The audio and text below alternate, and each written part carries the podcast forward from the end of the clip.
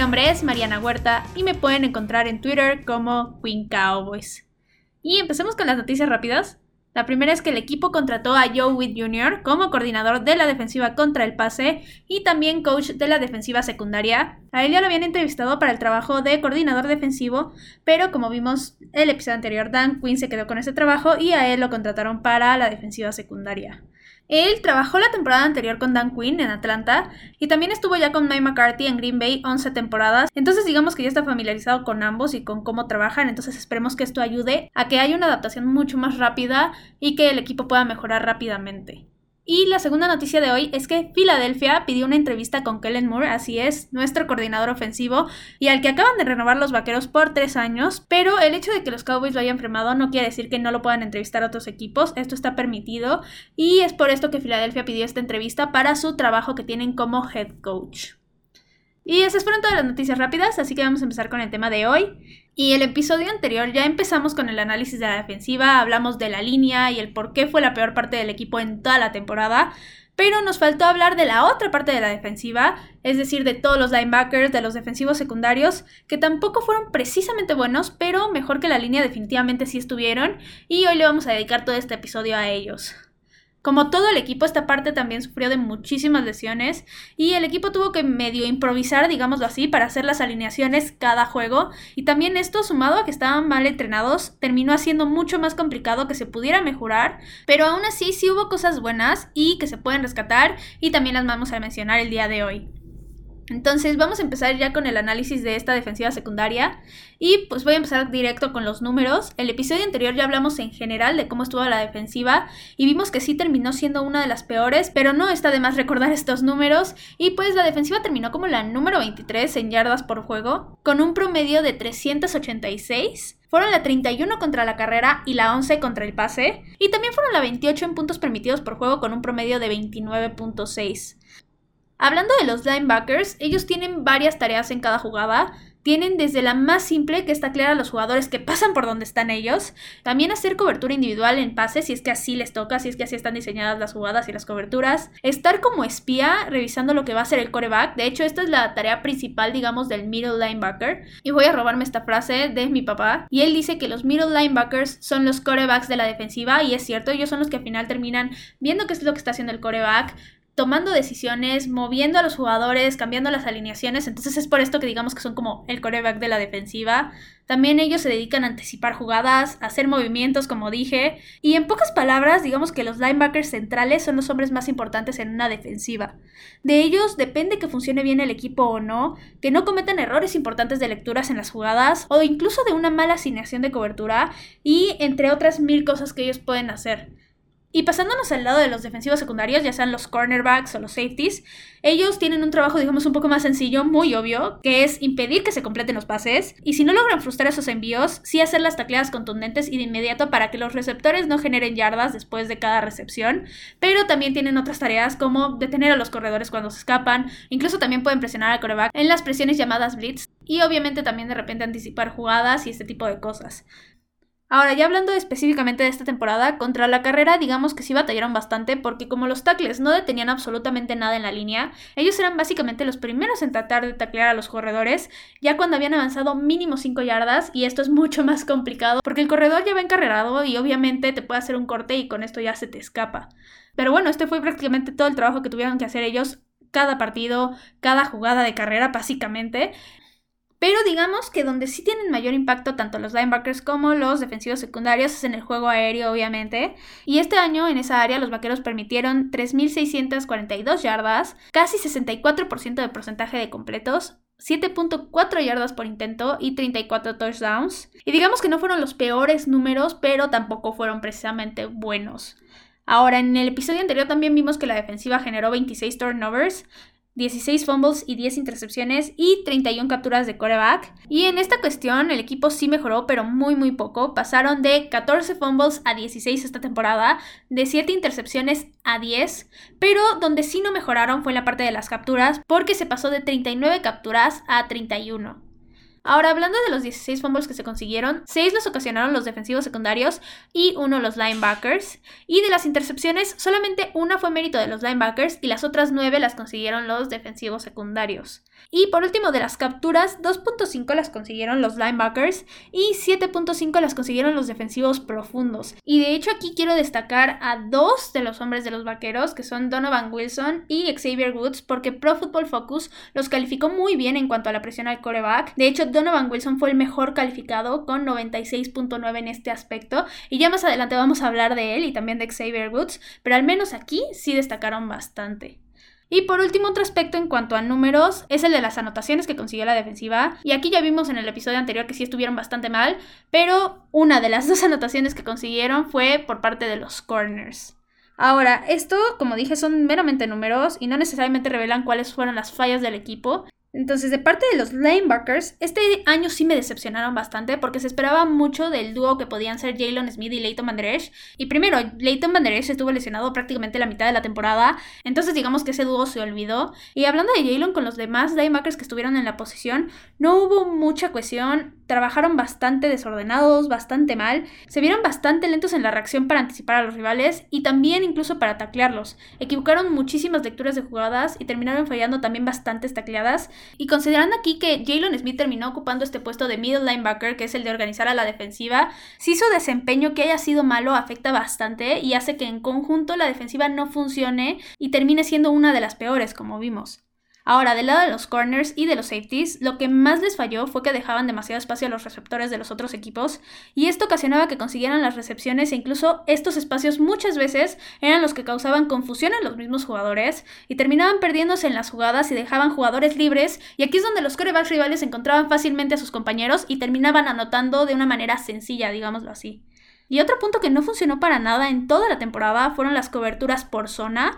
No las hicieron bien, se veían muy confundidos y realmente en cada jugada que hicieron esta cobertura de zona completaban los pases los rivales, sea el equipo que sea. Y lo último que quiero destacar en conjunto es que la defensiva secundaria sí cambió bastante y fue completamente distinta cuando se hizo un cambio en los safeties en la semana 6 porque en los primeros 5 partidos permitieron casi 250 yardas por partido y en los siguientes 11 permitieron un promedio de 218.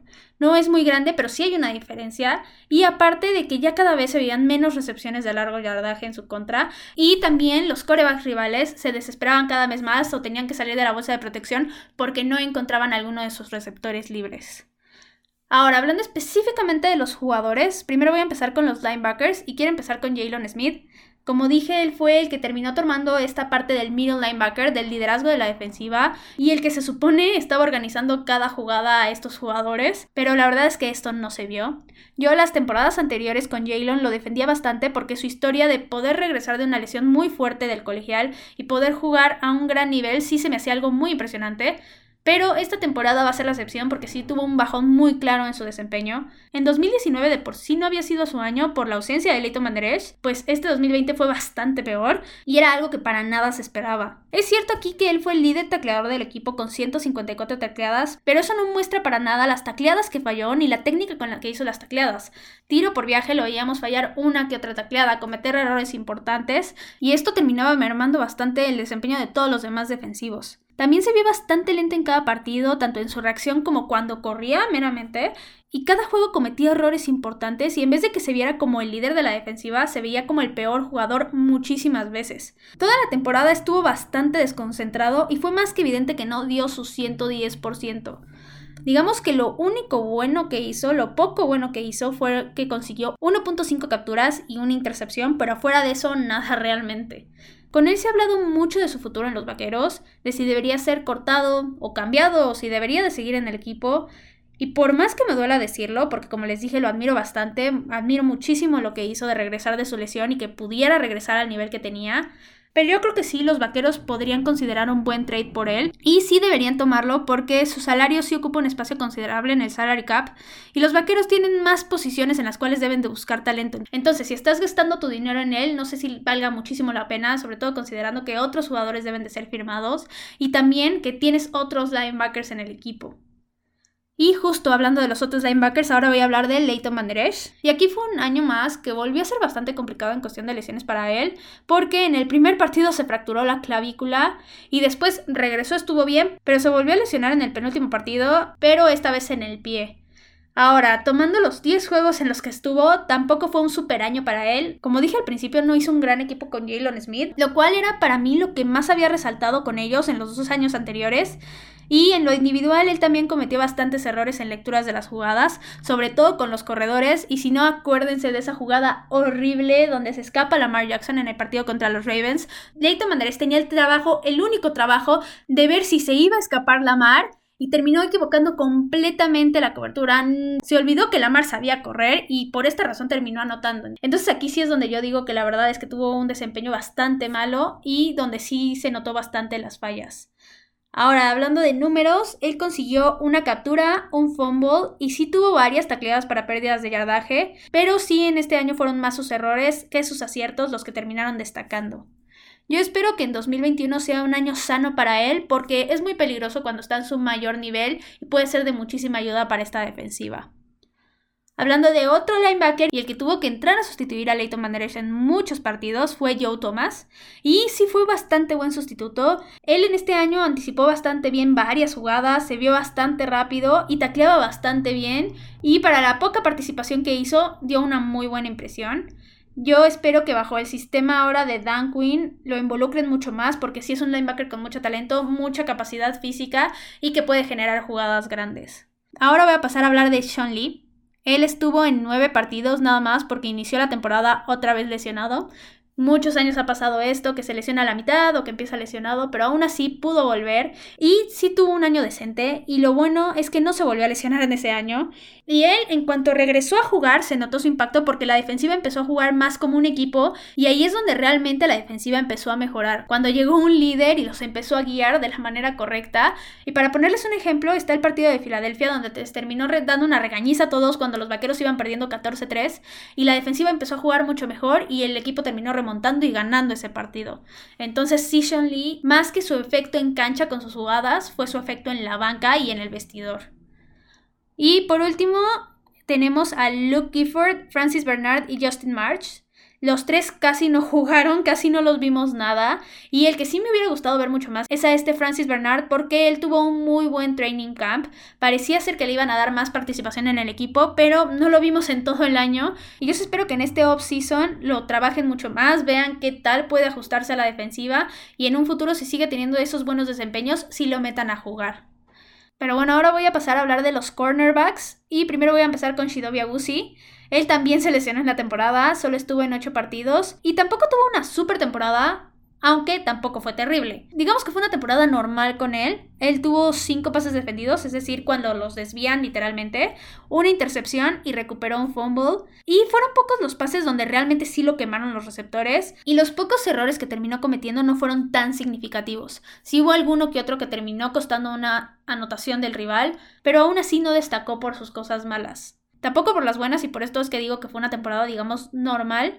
Pero aún así, como dije, estuvo lesionado y le costó bastante trabajo regresar a un sistema que no conocía del todo bien. Entonces digamos que aquí justifica un poco su desempeño malo.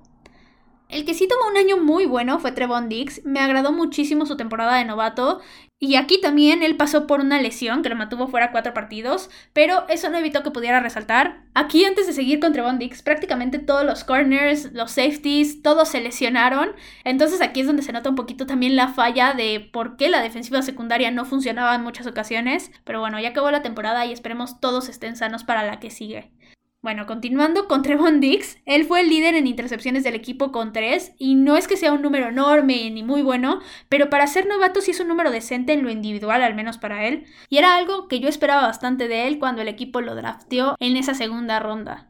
Aquí fueron pocos los errores que él cometió y también fueron pocas las veces que los receptores lo quemaron en algunas jugadas. Además, él en números tuvo 14 defensas de pase, una captura y también forzó un fumble. Y a mí, como dije, su desempeño me encantó en este año y su carrera pinta bastante bien.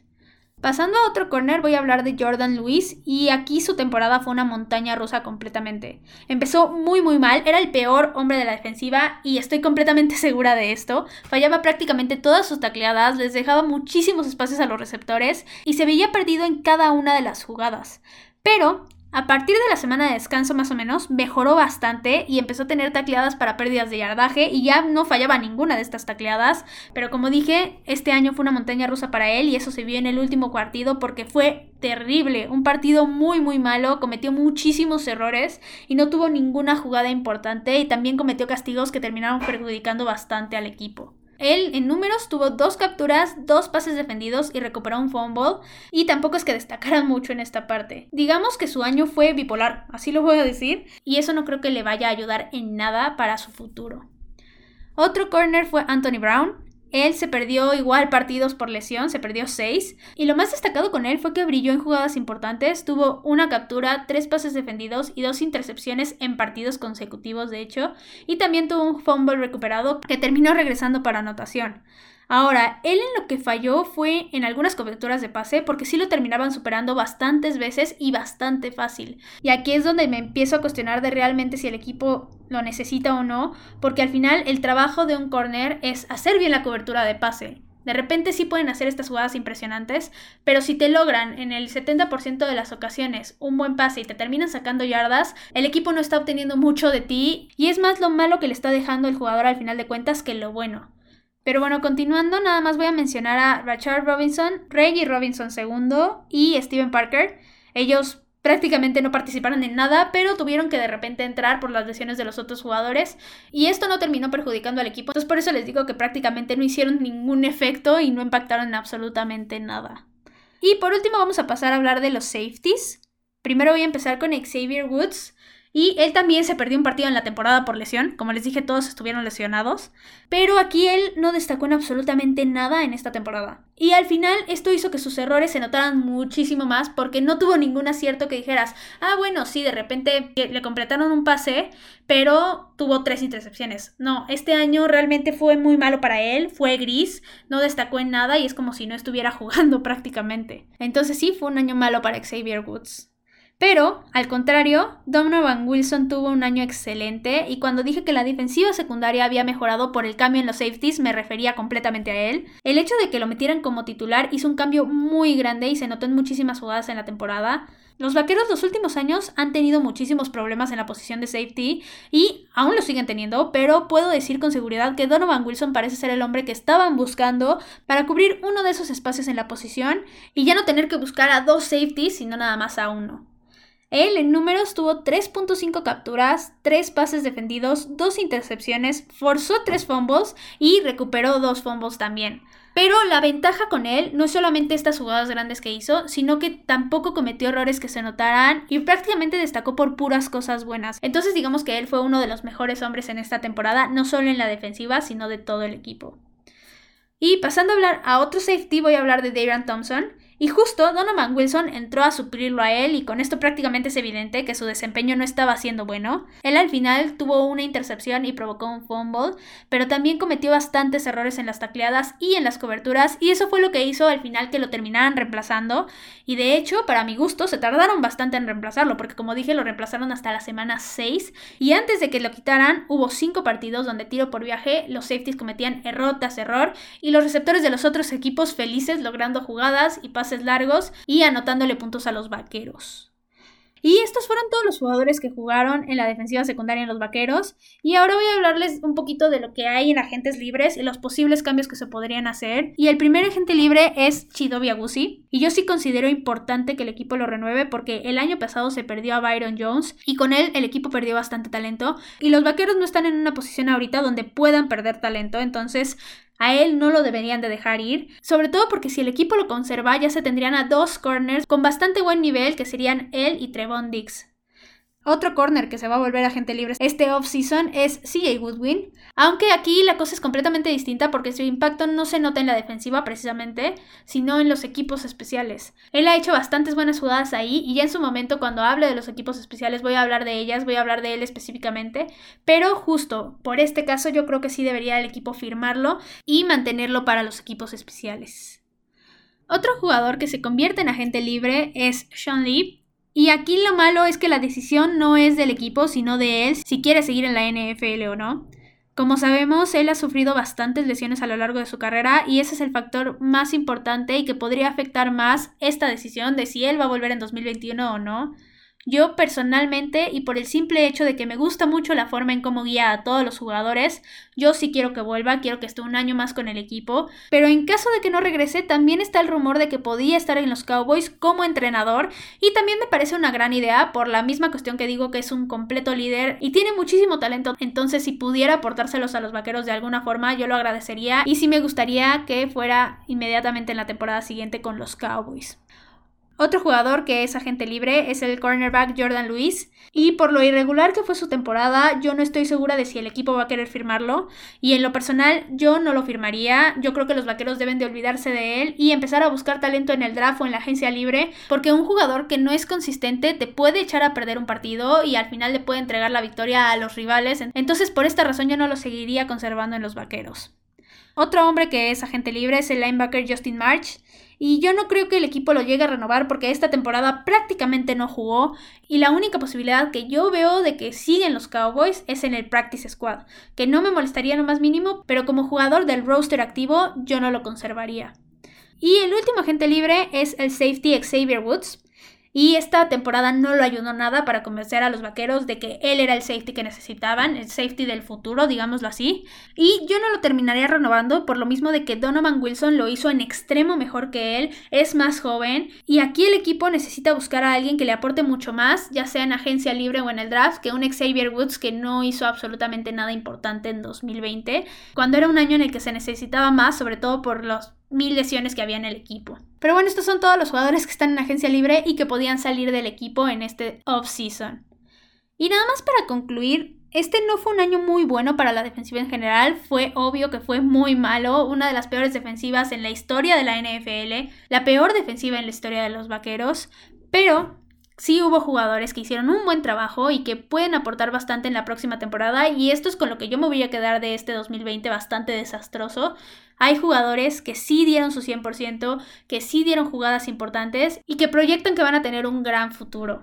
La ventaja aquí es que los cambios en el staff de cocheo ya empezaron y los de los jugadores van a terminar llegando tarde o temprano y esperemos sean para mejorar y que los Cowboys hagan un buen trabajo como dije en agencia libre y en el draft porque hay mucho talento allá afuera y que puede aportar muchísimo al equipo. Y como dije en el episodio anterior, si los Cowboys planean ser un equipo contendiente tanto en playoffs como para el Super Bowl, la defensiva debe mejorar sí o sí, porque si esto no pasa, el equipo está para el olvido, olvídense de que pueda competir y de que pueda llegar a esa postemporada y ganar partidos. Y ahora vamos a pasar a la sección de Cowboys Legends. Sí, regresó la sección al fin. No la había retomado porque digamos que la segunda mitad de la temporada fue muy caótica, pasaron muchas cosas en el equipo y había muchas cosas que hablar de los partidos, pero ahora que ya se acabó la temporada ya podemos seguir recordando estas leyendas y el día de hoy voy a aprovechar que el equipo ha batallado bastante para encontrar talento en la defensiva secundaria para dedicarle este capítulo a uno de los mejores atletas que han pasado en este rubro en los vaqueros y estoy hablando de Mel Renfro. El cornerback estuvo en los Cowboys de 1964 a 1977. Él fue 10 veces Pro Bowl en años consecutivos, de 1964 a 1973. Fue 7 veces All Pro. Fue el líder en intercepciones de la NFL en 1969 con 10. Es miembro del Ring of Honor de los Cowboys, miembro también del Salón de la Fama del Fútbol Colegial y también miembro del Pro Football Hall of Fame. Y por último, fue dos veces campeón del Super Bowl. Él en su carrera obtuvo 52 intercepciones y es el líder en intercepciones de la historia de los Vaqueros. Y como dije, es probablemente el mejor defensivo secundario que han tenido los Cowboys. En sus primeras cinco temporadas fue safety y después fue cambiado a corner y aún así fue seleccionado todas estas veces al Pro Bowl. Y eso nada más muestra lo talentoso que era, lo versátil y lo buen atleta. Los Vaqueros ahorita no tienen a alguien como él, pero podría ser que ya se esté desarrollando en el equipo o que lo puedan encontrar en este off-season. Alguien como Renfro tendría un impacto completamente inmediato en la defensiva de los vaqueros y el equipo debería de tener todos sus esfuerzos en encontrarlo porque esta parte del equipo es una de las que más le falta talento, si no es la que más. Entonces sí hace mucha falta que el equipo encuentre a buenos hombres en estas posiciones. Y pues esto fue todo por el capítulo de hoy. Recuerden que me pueden encontrar en Twitter como arroba Queen Cowboys y arroba Tres y Fuera Cowboys. Cualquier cosa que necesiten, dudas, opiniones, lo que sea, me lo pueden dejar ahí en Twitter. También recuerden que si les gustan los episodios, recomiéndenlos con quien ustedes gusten. Y ya se viene un fin de semana de postemporada. Están muy, muy interesantes los partidos. Los cuatro pintan a que van a ser juegazos y esperemos que así sean. Y ya hablaremos de ellos en el próximo episodio. Y pues esperen mucho más contenido porque los Cowboys no terminan y nosotros tampoco. Tres y fuera, Cowboys. Hola, soy Rudy Jacinto, creador de Tres y Fuera. Si te gustó el programa de hoy, suscríbete a este y otros podcasts de la familia Tres y Fuera. Tres y fuera NFL, Tres y fuera fútbol, Tres y fuera de tu equipo favorito y claro, el canal de Tres y fuera YouTube con videos todos los días, porque si tu equipo existe, Tres y fuera lo cubre.